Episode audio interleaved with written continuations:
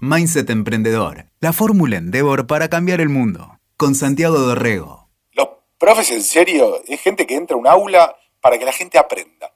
Para que aprendan algo de lo que él les va a transmitir. No tenés ningún problema en equivocarte en vivo. Ninguno. Porque no sos Superman. Y porque también en algún punto coaprendés con los alumnos. Eso es fundamental. Y mucho de todo eso lo metimos en las aulas digital desde el principio. Siempre digo, la falta de estabilidad de este país, es para mí, es la que genera que tengamos los emprendedores que tenemos, porque es como un entrenamiento, ah, es como ir a hacer eh, CrossFit, que para mí es como, la gente hace CrossFit para mí son superhéroes, digamos. Es como hacer CrossFit todo el tiempo, todo el tiempo, las 24 horas del día, ¿viste? Vos decís, espera, ¿cómo hace esta gente para sobrevivir? Las bases de digital con las que enseñamos son aprender a pensar, aprender a aprender, aprender haciendo y aprender parte de las bases. Para Mariano Wexler no puede haber innovación sin educación y el espíritu emprendedor tiene que ser formado y fortalecido desde las aulas virtuales y reales. Por eso Mariano fundó Digital House para encontrar esas semillas en los profesionales de un futuro digital y para regarlas y para verlas crecer.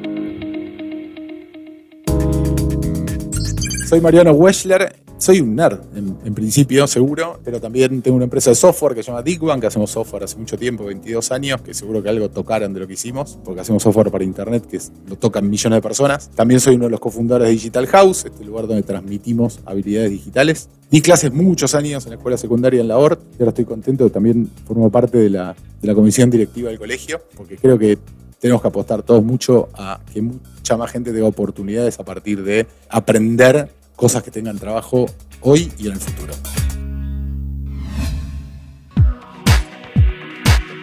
Mariano, ¿cuál es la importancia de, capacitar y de educar en, tecnología y en esas aptitudes tecnológicas? Uno podría pensar que, enseñar eh, el oficio es, es como los viejos alquimistas, ¿viste? Que, en realidad no le contaban el, oficio, este, se lo contaban a un aprendiz y nada más, ¿no? Pero no daban clase de eso ni dejaban ningún tratado porque era como, como romper la magia, ¿no? Este, eh, ¿cómo, pasa eso en el mundo digital?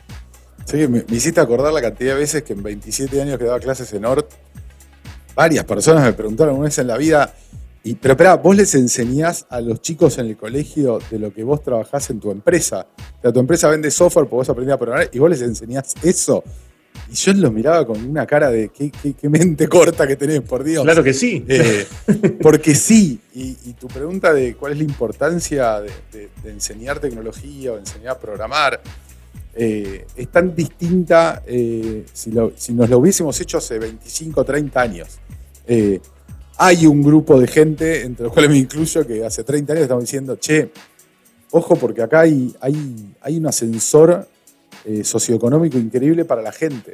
Eh, hay algo que yo siempre destaco de nuestra industria, que es que no consumimos materias primas, no necesitamos grandes equipamientos, ni instalaciones, ni infraestructura. Lo único que necesita un developer para generar algo que tiene infinito valor es su cabeza, siempre jodo por supuesto, un baño cerca eh, y mucho café. Digo, ese es, el combustible de un programador. Y generan cosas de infinito valor potencialmente utilizadas por millones de personas en el planeta. Entonces, había una oportunidad hace 25 años, 25 barra 30 de arrancar. Eh, creo que arrancamos a tiempo o nunca, nunca va a ser tarde para esto, porque la oportunidad sigue estando para un montón de gente de entrenarse en esto, de, aprender cómo se hace eh, y entrar en una industria que tiene una cantidad de oportunidades de trabajo, de, emprender, de, laburar para afuera, eh, gigantescas. Pero sin embargo no hay tantos lugares, o por lo menos no hay, no hay este, tantas iniciativas como Digital House. No, a ver, eh, van habiendo cada vez más. Por suerte, Digital lo arrancamos hace seis años con, muy, muy, muy, buen tino en lo que para mí es importantísimo, que es en la comunicación. Eh, para nosotros esto es normal. Ahora, hay un porcentaje inmenso de la población que cree que esto es ciencia ficción. O sea, que cuando lo ven a Elon Musk, realmente creen que están viendo a Tony Stark. Están viendo una película, los Avengers. No están mirando a una persona real de carne y hueso eh, que ayer... Esto, pobre, los podcasts después se escuchan en cualquier momento, pero ayer fue que se les troló una de las naves. Y acá se hacía mucho hincapié en, uy, se estroló, se estroló. Y el tipo hizo un tuit que decía, felicitaciones al equipo Sí, nos estrolamos, pero levantamos un montón de información súper necesaria para que la próxima salga mejor. Bueno, ese espíritu es el que vale y no hay una. No, es ciencia ficción esto. No es difícil. Digo, perdón. No es, que no, es complicado, es difícil porque uno tiene que poner esfuerzo para lograrlo. Sí. Pero eso es la vida, digo, no, no hay mucho alrededor de eso. Hay que poner esfuerzo, te sentás, lo aprendés y cuando te empezás a acercar te das cuenta que no hay ficción. Es una cosa totalmente realizable por un montón más de gente de la que lo está haciendo hoy. Pero te equivocás y en general eh, eso, como vos decís, lo más que le sirve para, para avanzar y que para el próximo cohete aterrice bien, eh, pero em, en general, y no sé si tiene que ver con la cultura nuestra, argentina, de ser winner y somos ganadores y no le pifiamos nunca, eh, no, no se valora eso, no se valora equivocarse y aprender para, para corregir. Al contrario, de hecho, eh, en, gran parte de las industrias tradicionales, eh, cuando yo hablo de transformación digital, digo, mirá, la gente en un punto, cuando vos le preguntás de qué trabaja, pide, pide tu sobrino, tu primo, lo que sea, che, Santiago, ¿de qué trabajas? Y en una industria tradicional, tu respuesta sensata tendría que ser, de que no me echen, coma, soy periodista. ¿Viste? Pero lo primero es, de que no me rajen. O sea, yo trabajo y entonces, ¿cómo haces? Bueno, es simple es probabilístico. Me echaron ayer, no, repito lo que hice ayer. Entonces la probabilidad que te echen hoy es baja. Bueno, eso es todo lo que está mal en el mundo. En definitiva... Gran parte para mí de lo que pasa en, la industria digital es que aprendimos sin hacer grandes cagadas, digo, o sea, y perdón por las palabras, pero tengo mala costumbre de hablar mal, aprender de los errores. La metodología Agile, esta que es tan famosa, que todos se copan, usan post-its, van a trabajar en sandalias, eh, qué cool que son. La realidad es que cada dos semanas te obliga a hacer una cosa llamada retrospectiva, que es sentarte y entender todo lo que la pifiaste las últimas dos semanas. Y aprender. Entonces, estás obligado a aprender de los errores, lo cual hace que no vuelvas a cometerlos, no vuelvas a caminar por caminos que ya no te funcionaron, o cuando tratás de hacerlo, lo haces tratando de entender algo nuevo. Pero te obliga a eso, y por eso también está adoptada la, la metodología Agile en toda la industria.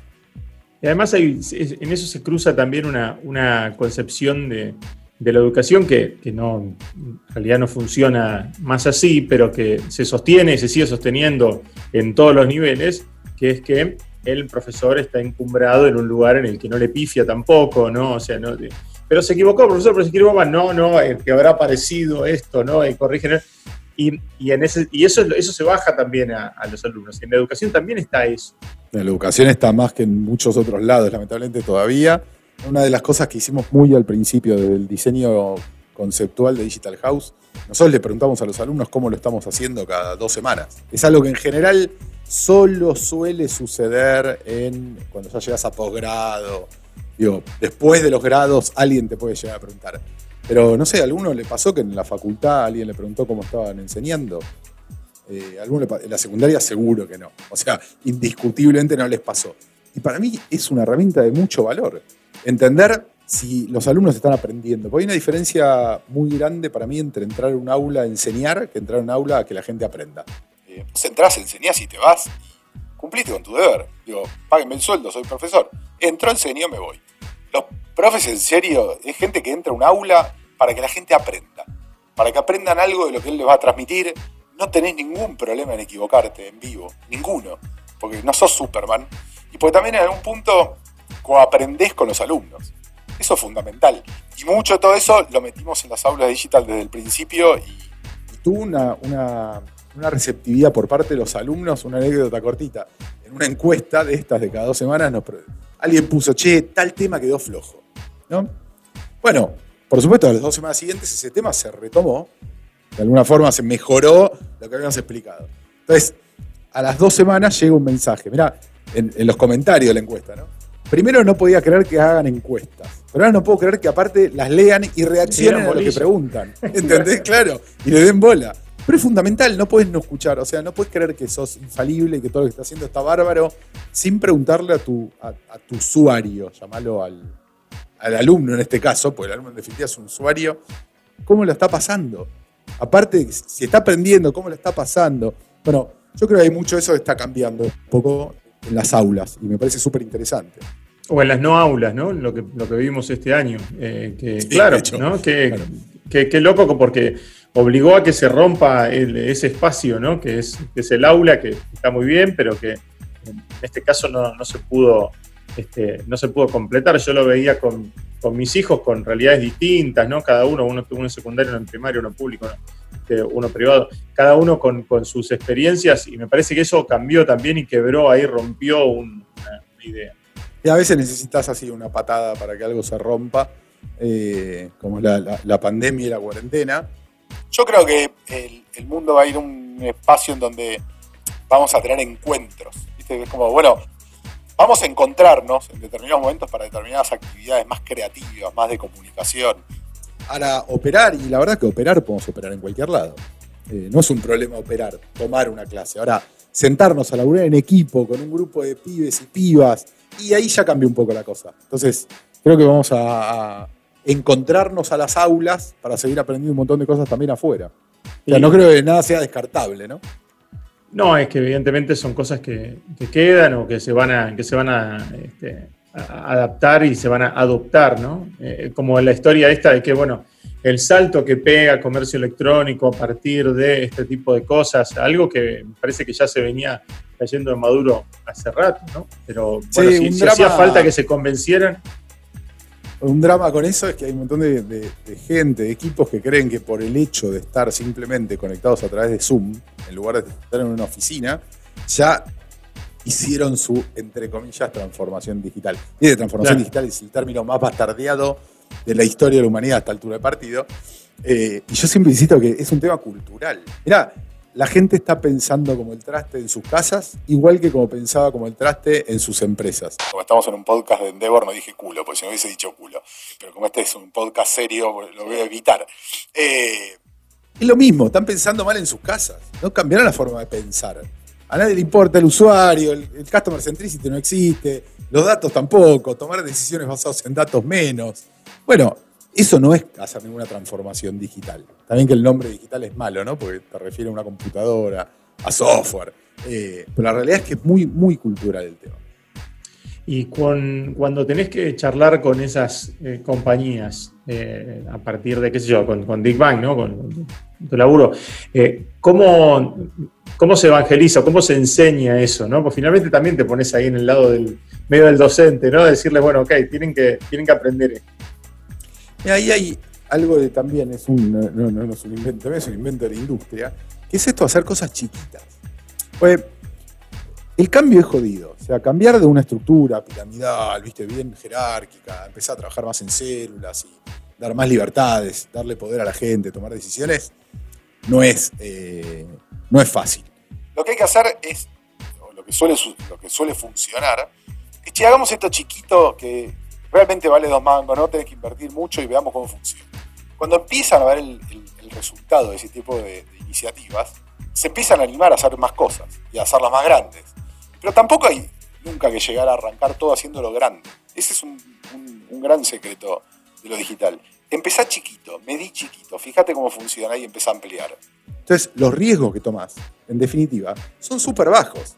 Pero eh, a la vez, em, eh, las compañías están acostumbradas a que, viste, tenés que, todo tenés que meterlo en un, en un master plan que, viste, que involucra este, presupuestos y, este, grandes cambios, ¿no? Este. El master plan que las compañías hicieron entre septiembre y octubre del año pasado para el 2020. Claro, claro. Y a partir de marzo lo, guardaron. Tampoco vamos a decir dónde, porque seguimos en el podcast serio, digamos. Esos planes, el mundo cambia. Por eso la metodología esta Agile funciona también porque a vos te permite, en forma constante, estar escuchando el contexto y el entorno. El mundo cambiaba antes. Esto de la pandemia lo que hizo fue pegarnos un golpe de 180 grados un día para el otro. Pero todos los años el mundo no era igual eh, el 31 de diciembre que el 1 de enero. Pero seguíamos con la idea de poder planificar un año entero. Bueno, hagamos el plan 2023. Eh, ¿qué sabés lo que va a pasar? O sea, ponete un horizonte, sabés a dónde querés llegar porque eso está bueno. Ahora, el camino, y el camino es muy difícil de predecir. Sobre todo, lo, pensaba, digo, eh, pensando en, nuestro país, que, te cambian las condiciones a cada rato, ¿no? que te cambian este, la, manera de, este, todo, te, agregan impuestos, te cambian las cotizaciones, te, cambian las condiciones, en fin, en general no, no te... la falta de estabilidad de este país, es para mí, es la que genera que tengamos los emprendedores que tenemos, porque es como un entrenamiento. Nada, es como ir a hacer eh, CrossFit, que para mí es como. La gente hace CrossFit para mí son superhéroes, digamos. Eh, es como hacer CrossFit todo el tiempo, todo el tiempo, las 24 horas del día, ¿viste? Vos decís, ¿cómo hace esta gente para sobrevivir? Y bueno. Ese contexto en algún punto es nuestra normalidad. No digo que sea bueno, ¿eh? Y que no tengamos que buscar de cambiarlo. Pero es el contexto en el cual hacemos negocios y, tratamos de generar valor. Eh, en la escuela yo siempre le decía a mis pibes, yo tenía 30 alumnos, alumnas, eh, como en informática lamentablemente siempre tenía más alumnos que alumnas, pero otra realidad que hay que seguir trabajando por cambiarla, va cambiando a poco, pero hay que seguir. Muchachos, dos de ustedes, solo dos de ustedes que generen una compañía nueva, que emplea 15 personas y la desocupación de esta aula está resuelta. Bueno, multiplíquenlo lo que necesitamos son dos por aula que generen una compañía que emplee 15 personas. Ahí para mí hay una clave que todo ese, ese desánimo del contexto tenemos que tratar de eliminárselo a las nuevas generaciones y decir, muchachos, miren que se puede. ¿eh? O sea, no hay, antes de que yo entrara al colegio, porque mucho de todo lo que hice en mi vida yo siempre digo se lo debo a la ORT, antes de que yo entrara a la ORT no había ninguna probabilidad que yo estuviese ahí charlando con vos haciendo un podcast para Endeavor. Ninguna. Ninguna. Bueno, el haber aprendido lo que aprendí en ese momento, que básicamente es a programar, aparte de otra cosa, pero fundamentalmente a programar, me abrió un montón de puertas y un montón de posibilidades. Bueno, eso es lo que tengo que tratar de hacer con eh, todos los pibes y pibas. Que por lo menos tengan la posibilidad de intentar hacerlo, explicándoles que emprender es una posibilidad completamente real. Y que sí, que un día te vas a despertar y vas a querer romper todas las paredes de tu casa, al día siguiente vas a estar saltando de la felicidad porque funciona así, es, para arriba y para abajo todo el tiempo. Pero el, camino que recorres es espectacular. Y los logros que puedes tener son increíbles. Entonces, y no hay forma de no decirle, che, inténtenlo. Y, en este eh, ámbito, ¿no? en el que tiene que ver con, la educación, te vuelvo a Digital House y te vuelvo, al, universo de la educación, vos decías, hay que, hay que arrancar chiquito, el tema de las planificaciones es bastante complejo de armar. ¿Cómo te parás en una institución educativa si, bueno, en donde tenés que necesariamente hacer programas de un año, tenés que vender cursos que son de acá el año que viene y el otro, ¿no? Digo, este, ¿cómo, cómo vas adaptando? ¿Cómo, cómo llevas esa, esa, idea a, ahí? Es que nunca nos paramos en ese lugar, por suerte, y siempre adoptamos justamente todo lo que aprendimos en estos años de, la industria, eh, lo aplicamos en esto. De hecho, cuando arrancamos, armamos un plan de estudio para los primeros seis meses. Y me acuerdo que Eduardo, Nelson, me decían, bueno, eh, podemos poner 300 personas, 400 personas, vendemos. No, no, no, no, no. Todavía, todavía están insultando, ¿no? Por supuesto. La compañía arrancaba, teníamos demanda y yo decía, no, no, no podemos vender esto. Solo podemos tener 60 alumnos, 30 del curso de programación y 30 de mobile. O sea, full stack para la web y 30 para mobile. Pero espera, si en realidad mirá, hay un montón de gente. No, 30.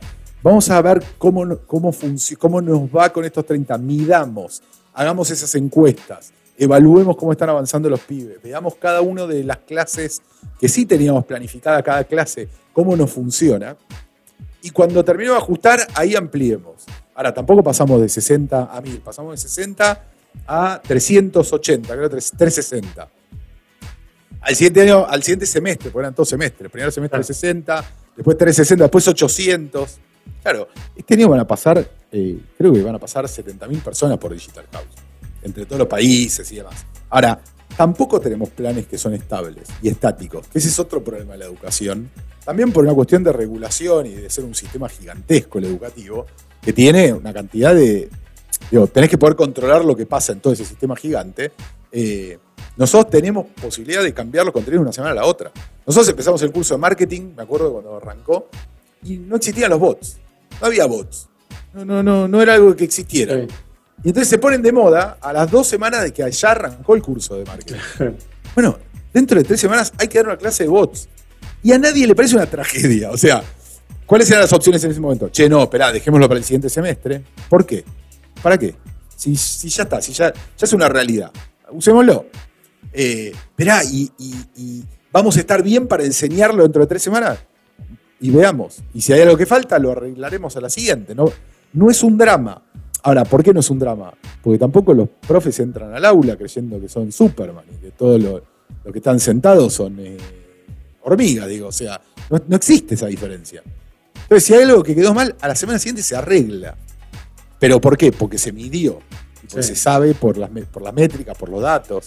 Entonces, nunca nos paramos en planificar, a ver qué vamos a hacer en los próximos cinco años. No.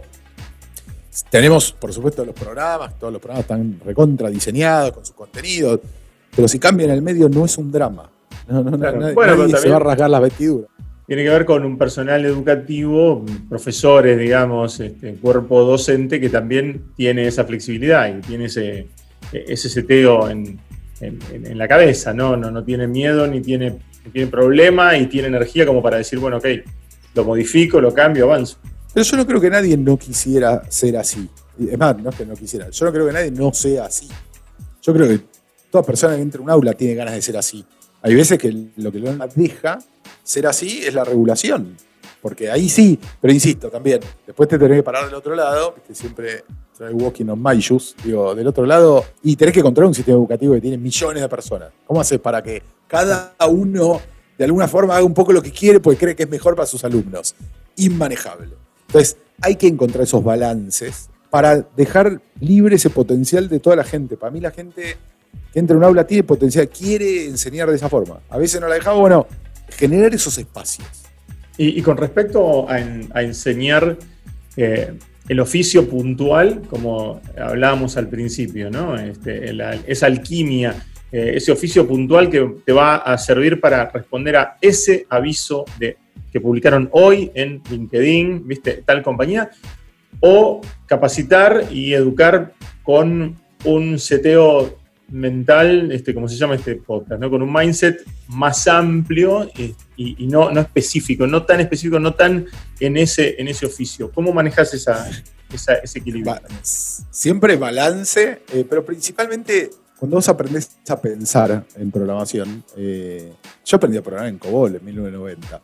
Eso aprendí. COBOL. Después tuve que, tuve que seguir enseñando en COBOL, eh, la Procedure Division, eh, enseñar a programar en COBOL los siguientes 10 años, porque hasta el 99, con el tema del año 2000, había un montón de laburo de COBOL. Sigue habiendo un montón de laburo de COBOL. Eh, hay poca gente que lo hace, con lo cual hay laburo y hay buen laburo. Una vez que aprendés la semántica, después cambiar el lenguaje es muy fácil. Eh, de nuevo, yo aprendí a, aprendí a programar en COBOL, no lo usé en mi vida laboralmente. Cuando nosotros aprendimos a programar no existía internet. No sufran los developers que están escuchando y se pregunten, ¿y cómo Claro. hacían para, para Y preguntar el en un tutorial, claro. foro? y- Claro, no, no. ¿Cómo hacían para preguntar en un foro cómo cuerno se resolvió un problema? no. Eh, bueno, no, no había esos foros. Íbamos a la librería y comprábamos los libros de Sams eh, para aprender alguna cosa nueva. Después, cuando apareció Internet, olvídate, la- las primeras listas de distribución por mail, nada, Disneylandia era. O sea, vos tirabas una pregunta y te contestaba un pibe de Suecia. Ah. ¿Cómo es eso? Sí, sí, sí. Te estoy hablando de 1994. Eran los primeros mails que había una, una red de, de, de exactas. eh, y la hora tenía un acuerdo y teníamos unos mails. Ah, te contestaba. Hacíamos FTP por mail. Para bajarte un, un escenario del simulador de vuelo, tenías que recibir 400 mails. Decía uno de 400, dos de Parte, 400. No, no, pico y pala a full. eh, con lo cual ahora todavía es más fácil que antes. ¿Viste? 1999, hay que migrar un data center. ¿no? ¿Qué tenías que hacer? Comprarte una campera, porque tenías que ir con un destornillador a meterte al data center a desenchufar servidores. Sí. Era eso. Sí. Y hoy mandás un mail, entras en un panel, decís, quiero 45 servidores con estas características. Play. Y tenés 45 IPs. O sea, eh, no jodamos. En algún punto también todos los que aprendimos en esa época aprendimos a programar con, con 64K. Y, ese, bueno, este, finalmente terminan, eh, vos lo que decís es que la cabeza y, la manera de, pensar o la manera, la, cabeza estratégica la tenés, este, la tenés igual, aunque no, aunque haya sido, pero una cosa es- es hacer un curso, este, como ya te digo, de un lenguaje de programación o de, o de una herramienta chiquita, y otra cosa es por ahí generar este, una, una cabeza de emprendedor. Este, Ah, a mí siempre me gusta las bases, las bases de, digital con las que enseñamos Sí. son aprender a pensar. Y no porque digamos, ah, nosotros pensamos y el resto no, porque alguna vez me criticaron la frase, eh, pero que el resto no piensa, no, sí piensa. Pero en esta industria hay una forma de pensar distinta que necesitas adoptarla. Entonces es aprender a pensar, aprender a aprender, porque la realidad es que la semana que viene las cosas van a haber cambiado. O sea, no hay forma de pararlo. Eh, aprender haciendo, porque lo que tenés que hacer es practicar.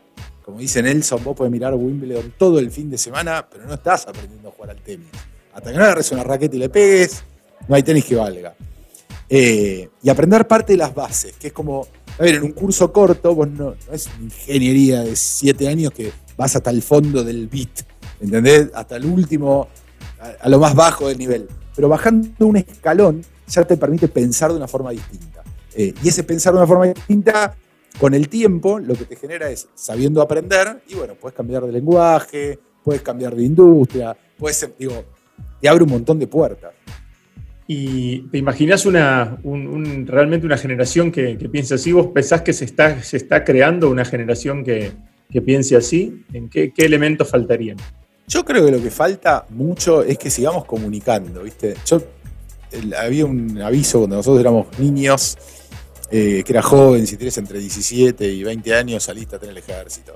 Digo, ¿cómo todavía el Estado no hizo un montón de carteles? Joven, si tienes entre 18 y 20 años, por las dudas, fíjate qué es la programación, porque si te copa hay mucho trabajo. ¿eh? Eh, falta mucha comunicación, mucho acercar, y eso es gran parte del éxito para mí de Digital House, que es que pudimos acercar al mainstream eh, conceptos que eran distantes, ¿viste? Que era, che, esto no, esto es para estos ocho nerds, olvídate, esto es para poca gente. Y no, no es para poca gente, la verdad que no es para poca gente. Entonces falta mucha comunicación, creo que cada vez somos más. Creo también que es dentro de lo que es un cambio de paradigma que ocurrió en los últimos 20 años, es una oportunidad gigante para la región, porque no creo que haya otro salto así en los próximos 20. O sea, ahora estamos, estamos digamos, la ola de Internet creció, estamos surfeándola, pero va a tardar en venir otra ola atrás. Y esta ola, con esto de que no necesitamos infraestructura, no necesitamos materia prima, para nuestra región podría ser un game changer total, digamos, en términos de... Sí, cambiemos nuestra matriz productiva de los países. Y no hablo de Argentina, digo, hablo de toda la región. Generemos un montón de gente que pueda exportar valor solo con su cabeza. Y dejemos de exportar, de alguna forma, de vivir solo de vender commodities. Porque esta parte de la, historia eh, y con la cultura que hay en Latinoamérica es muy posible, es completamente posible. Hay otros países que lo intentaron, pero también tienen una cuestión de diferencias culturales y de diferencias de horarios. O sea, todo lo que es Asia, eh, le funcionó esto. Tienen ejército de gente laburando, un montón de gente laburando en la industria. Pero están muy a contrario y no tienen la misma cultura occidental. Entonces, realmente tenemos una oportunidad gigante de hacer un cambio en la región y ojalá. Digo, yo siempre digo, yo quiero que haya millones de programadores en Latinoamérica millones de personas estén metidas en esta industria, porque hay laburo para todos. Y esto de la pandemia todavía aceleró y amplifica más eso. Mariano, un placer charlar con vos. Espero que, este, bueno, que lo sigas enseñando eh, y que sigas este, bajando la, este, esas claves, esa alquimia para que todo el mundo la, tenga y para que esa, esa, tribu de programadores crezca. Placer total. Y como siempre digo, si, si algo quiero, ¿a qué te dedicas? Y a que se meta más gente en esta industria.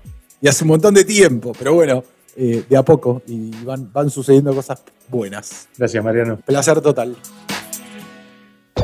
Escuchaste Mindset Emprendedor. WeToker. Sumamos las partes.